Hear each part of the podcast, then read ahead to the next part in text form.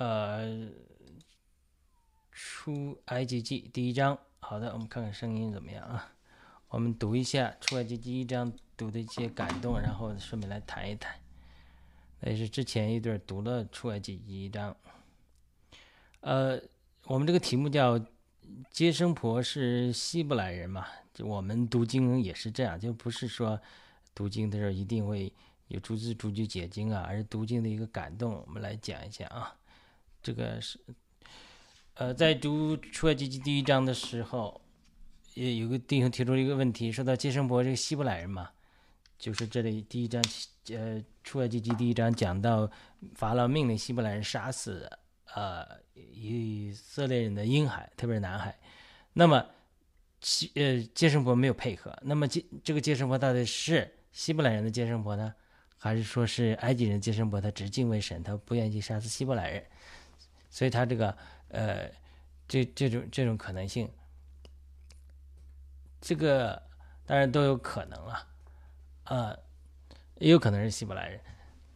呃，在分享的得到一个感动，说埃及在法老统治的策略，埃及我们都知道在预表世界了。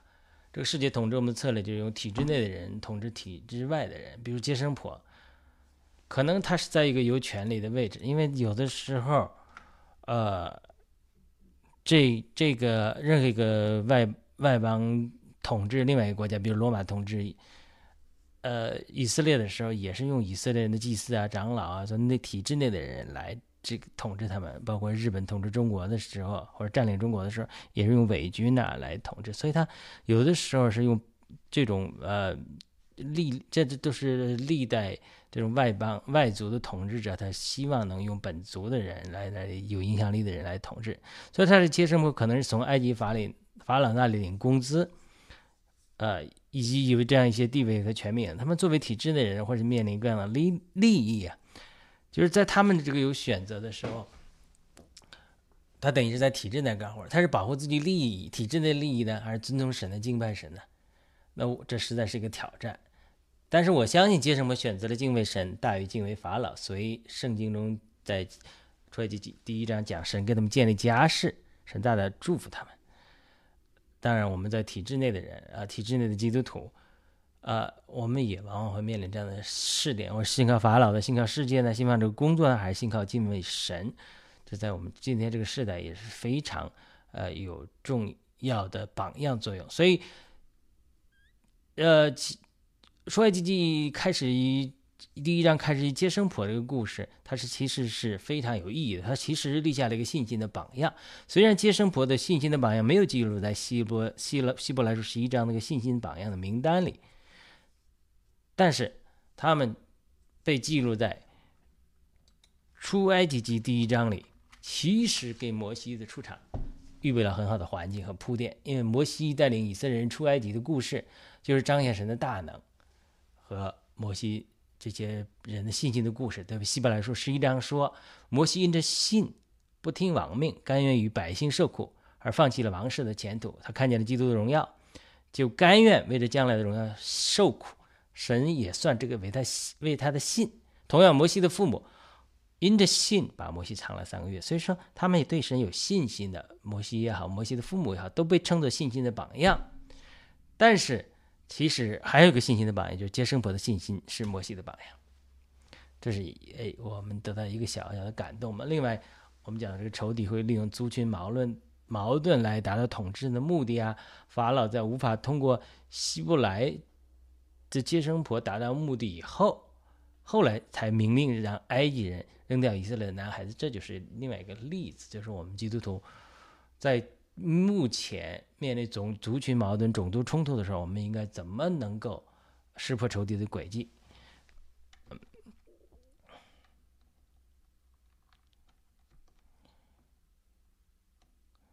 这个出埃及记对我们今天的中国来讲，实在是太太呃太好了。我相信我们中国人在经历一个呃宏大的出埃及记的出埃及的过程，很多人要越过红海，这个从。呃，黑暗的国度转到神爱子的国度里。接生婆的信心是摩西信心的序幕。希伯来书十一章二十三至二十七节记载了摩西和他父母信心的故事。这些经文说，摩西生下来的时候，他的父母因见他是个俊美的孩子，就因着信把他藏了三个月，并不怕亡命。摩西因着信长大了，就拒绝成为法老女儿之子。他宁可选择和神的百姓同受苦害，也不愿意有罪的短暂享受。他算为基督受的凌辱，辱比埃及的财物更宝贵。而他王段以及那与那赏赐，他因着信离开邦籍，离开埃及，不怕王怒，因他坚定不移。如同看见那不能看见的主，这段经文描述了摩西的父母和摩西是信心的榜样，列入了希伯来说是一张信心的纪念册，但是并没有提到接生婆。但是这次读经的时候，我们得到感动，这个感动就是，其实出埃及记就是以色列在摩西的带领下出埃及记的故事，只是一个信心的故事，而接生婆不怕法老而保全了以色列孩子男孩的性命，其实就是摩西信心的榜样。在属灵的意识，就是接生婆的信心的榜样，其实是引进了摩西的出场。换句话说，出埃及记一章记载接生婆的故事，就是在点出这个出埃及记整卷书的主题，就是信心的主题。带领我们出埃及记的出埃及的是神，但是我们的信心却是非常重要的，也是我们真的能够出埃及所需要的。有的神学家推测啊，我们不确定是这个呃是否正确。他说。并不是所有的以色列人都出了埃及，而是那些相信和摩西的和神的人才出来埃及。就是说，他说有一部分人，一少部分人留在了埃及。呃，那这固然是个推测，但是在新约的属灵经历里，我们如果没有信心的话，我们很难得到神的救恩。神的救恩已经在基督里白白赐给我们了。耶稣基督也在十字架上完成了他救赎的工作。我们必须借着我们的信心来接受这个救恩。因此，信心是十分重要的。不仅信心重要，因着行心而有的行为也十分重要。如果接生婆说他们自己有信心，但是并没有保护以色列的男孩子，他们很难是真的有信心。雅各说：“可见人得称义是本于行为，不是单本于信。”雅各书二章二十四节。雅各说：“亚伯拉罕的信心就彰显在他献上以撒的行为上，拉合的信心就彰显在他接待探子上。”那如果我说我们是有信心的基督徒，但是却没有信心的行为，我们是很难得到神的喜悦的。第二小点，撒旦奴役人的工具，首先是我们的同胞。撒旦奴役我们人类的一个方法，就是利用我们自己同族的来统治我们、奴役我们。以色列人是少数民族，针对少数民族的奴役，像埃及的法老这种专制政权，是呃笼络一些人进入体制，给他们一些好处，使用他。们奴役少数民族和其他人民的工具，这个体制内的人士是中国人也常常使用这个词汇啊，预表那些在政府或政府资助的机构工作的人。我猜测说，或许接生婆就是这样的体制内人士，因为圣经只提到两个接生婆，而以色列人出埃及的时候，大概人口有两百到三百万，说六十万人加上儿妇妇孺。那两个接生婆是不可能帮助所有的以色列人接生的，因此更有可能的是，这两个接生婆是负责管理以色列人接生婆的官员，并且制定给以色列人接生的政策的人。他们或许从埃及法老那里领受俸禄，并且获得了相当的地位，所以我们把它称作为体制内人士。但是接生婆并没有接受这样的诱惑或恐惧，呃，法老反而敬畏神。圣经只记载了神大大祝福接生婆。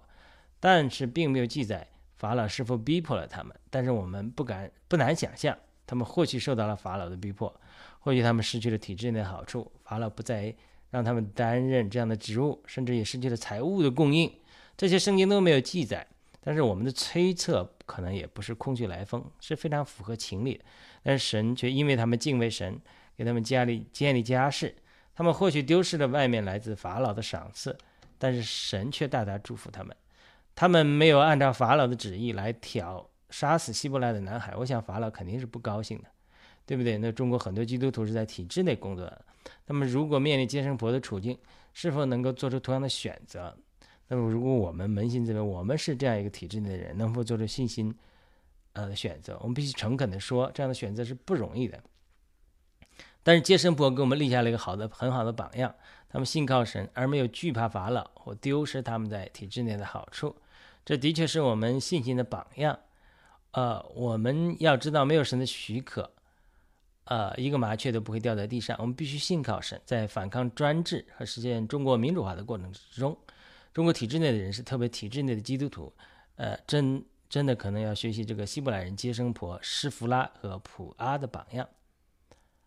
另外一个小点，撒旦利用专制的挑动族群矛盾。第二个，当法老发现这个方法失败之后，就命令埃及人和那些不认识神的人来逼迫神的选民。本章最后一节说，法老吩咐他的众民说：希伯来人所生的男孩，他们都要丢在河里；一切的女孩，他们可以让他存活。法老对他本国的人埃及人说：“你看，我们国家所有的问题都是因为以色列人，他们占据了我们美好的土地，比如歌山地，那里水草丰美，却被以色列人占据了。他们还养牛养羊，这些都是我们埃及人所厌恶的。”创世纪四十六章三十四节，他们还要献祭给他们的耶和神耶和华。耶和华并不是我们埃及人的神，他们以色列人居然不拜我们埃及人的神，所以族群的矛盾往往是非常容易煽动的。也是所有的专制统治者或政治利益集团常常操控的一个工具。神所创造的人是按照他的形象创造的。耶稣也教导我们要彼此相爱。所以，凡是操控族群矛盾来达到自己政治目的的任何集团嘛，都是撒旦的仆役。他们都是为了自己的利益、一己的利益而甘愿为撒旦来使用。呃，撒旦使用。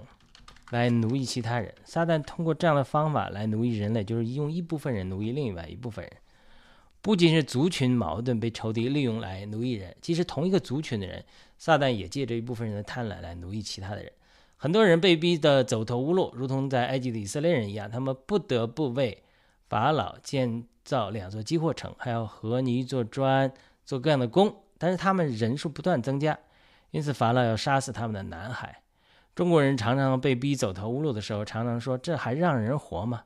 那这样的逼迫下，很多人求告无门，甚至走上绝路。这难道不是今天的情形吗？另外一个小点，摩西要来了。呃，在这样的情形下，人们难都不不免失望灰心。在他们遇到难处的时候，或许曾经向天呼吁，但是并没有得到回应，就好像以色列人这里的以色列人一样。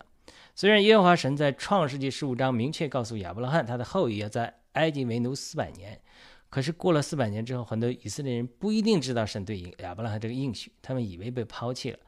但是这个时候，神的救恩预备的救恩就悄悄来到了。耶和华在出埃及记三章七节对摩西显现的时候说：“耶和华说，我的百姓在埃及所受的困苦，我实在看见了；他们因受督工的辖制所发的哀声，我也听见了。”我原知道他们的痛苦，看呐，不是神不知道以色列人的痛苦，乃是时候不到。时候到了，摩西才知道自己在牧旷羊牧野是神的安排，好训练他，并且有一天要遇见神，接受神的呼召，带领以色列出埃及。同样，我们在这个苦难的世界里，很多中国人已经失去了希望，以为上天抛弃了我们，但是恰巧相反，神的时候到了，接吻要大大临到中国，圣灵明确告诉我。这次将要来到中国的大复兴中，至少有一人得救。在另外一个异梦里，我被带到天堂上，在天堂中，很多的圣徒在开会，真的是开会啊！一大堆人，屋子里满了人，有中国人，有外国人。天堂上这些人常常开会的圣徒，在荣耀中，天使都合作的。不要以为在天上他们就啥事没得干，就哈利路亚，就是匍匐敬拜就完了，不是的。他们在开会讨论中国的大复兴。一个接待我的姊妹告诉我说：“这是二零二零年三月份，我看到的一个意一个意象，非常三 D 版的一个意象。他告诉我说，这个复兴是他在地上生活的时候从来没有看到过的。这可能是一个在荣耀里的姐妹啊，在这个一蒙一象里告诉我。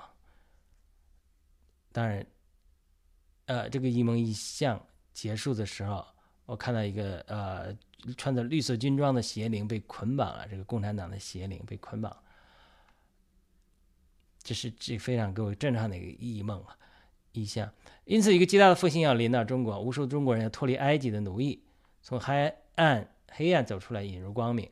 我们每个基督徒都是神今天预备这个集体的摩西，何等的荣耀！我们能够有这样的机会和神配合，一起引领无数的中国人出埃及。欢迎继续关注我们，呃，一起出埃及。好了，这个是我们就先读到这里。那这个是。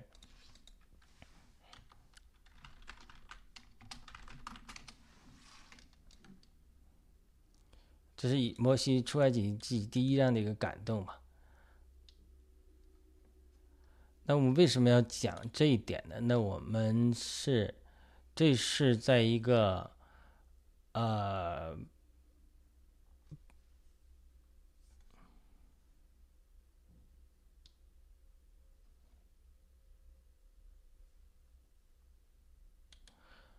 这个是在一个爆料革命的战友读经会中一些感动，我记录下来。那么什么是爆料革命呢？爆料革命就是中国的一个。呃，郭文贵先生带领一场民主运动，建立了新中国联邦。他们的目标是推翻呃共产党，在中国建立一个民主的国家。国家在他的领导下，在二零二零年六月四日建立了新中国联邦。我本来与完全与这个运动不相连，但是我太太二零二零年开始跟从这个运动，最开始感到非常困惑，因此迫切祷告神。结果神有回应我，通过多个异梦引领我，告诉我这场运动是出于他的。神通过异这个无数好几个异梦告诉我，中国的民主化和中国的福音化密切相连。我最初只知道神的呼召对我是传福音给中国人，从来没有打算过参与这场民主运动。但是在一个异梦里，神启示我，中国的民主化就这场爆料革命的运动是出于他的，会帮助建立一个平台，包括媒体平台，帮助我们基督徒传福音。同时，中国福音化反过来又改变人心，促进民主化的进程，以及取得最后的胜利。因为我过去从来不参与民主运动，敬而远之。呃，二零二零年三月，我看见的意象里，我刚才也提到了，天使捆绑了一个共产党后面的邪灵，像海豚一样大小，这种灵力的经历啊，异梦里的经历，裹着绿色军装的布，这是是这些异梦异象，还有一系列的异梦异象，甚至让我知道神的心意是。啊，实现中国的民主化和福音化。那么，经过神的一系列引领，我才参与了这场运动，呃，并参加一些读经，呃，并为这个带导。那么，在这这个情形下，《出埃及记》这个读书的故事，就是以色列人在摩西下带领出埃及记，没有这个图画能够更好的描绘中国人目前的情景了。主多次的对我的显现和说话，以及一些先知对我的预言，都让我清楚的明白，二十世一世纪是福音化中国的世界。我们中国人处在一个几千年历史上一种大的转变的时期，最伟大的一个出埃及记的过程。不仅法老、共产党的专制啊被推翻，很多中国人要脱离撒旦的奴役，啊，要这个从黑暗进入光明。所以呢。这是我们呃当时呃读经的时候写的一点一点感动吧。那这个有点这个这个这个当然读经的时候好像有点政治化的这个呃味道了。但是呢，这个呃的的确是呃这个的确是有呃有一点政治化的味道，但是。它是值得呃值得思考的，特别是我们很多的基督徒啊，他觉得说他跟我开始一样，对政治都远离，从来不参与的。为什么？因为觉得政治太太肮脏、太黑暗。我们基督徒应该在属灵的象牙塔里读经祷告就好了。我完全都是这样的想法，从来从来从来从来没有想过去参与政治、参与中国民主运动，都是觉得说敬而远之就好了。